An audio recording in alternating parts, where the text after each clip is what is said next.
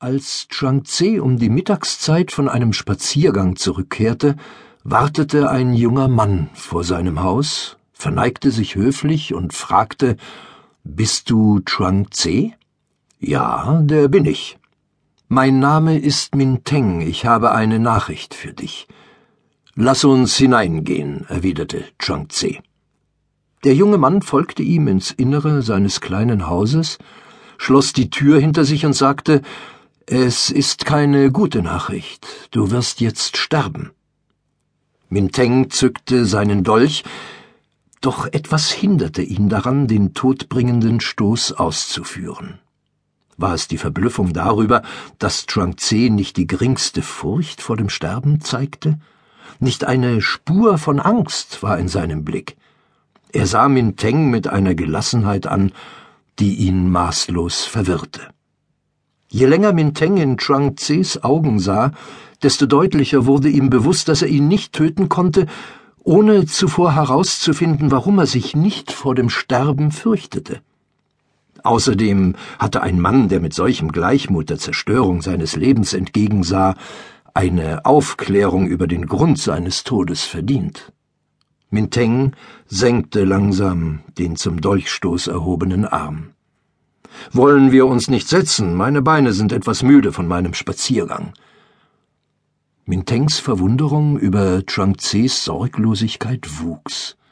Hatte der Mann, den viele für einen bedeutenden Weisen hielten, seinen Verstand verloren? Unwillkürlich streifte Mintengs Blick über die karge Einrichtung des Raumes. Chuang-Tze lebte in Armut.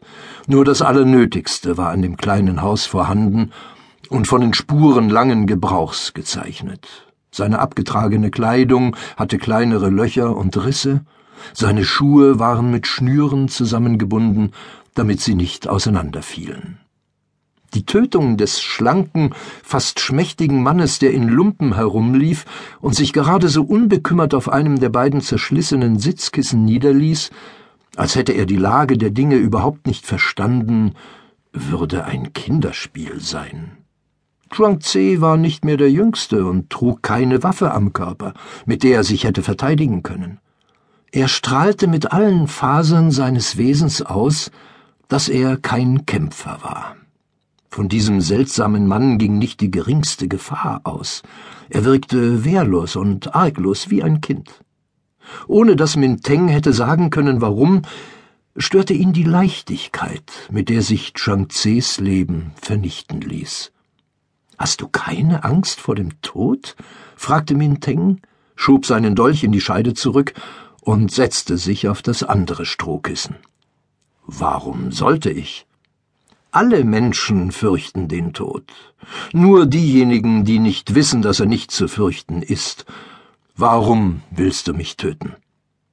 Hauptmann Feng, der Führer der Palastwache des Prinzen Yan, gab mir den Befehl dazu. Prinz Jan hält dich für einen gefährlichen Mann, dessen Gedanken und Worte die Menschen im Land in geistige Verwirrung stürzen könnten. Chuang Tze lachte auf. Sie sind bereits so verwirrt, dass es unmöglich wäre, sie in noch größere Verwirrung zu stürzen. Du lachst im Angesicht deines Todes? Ich lache, weil ich etwas Lustiges gehört habe. Deine Furchtlosigkeit beeindruckt mich. An dir kann ich bislang nichts Beeindruckendes entdecken.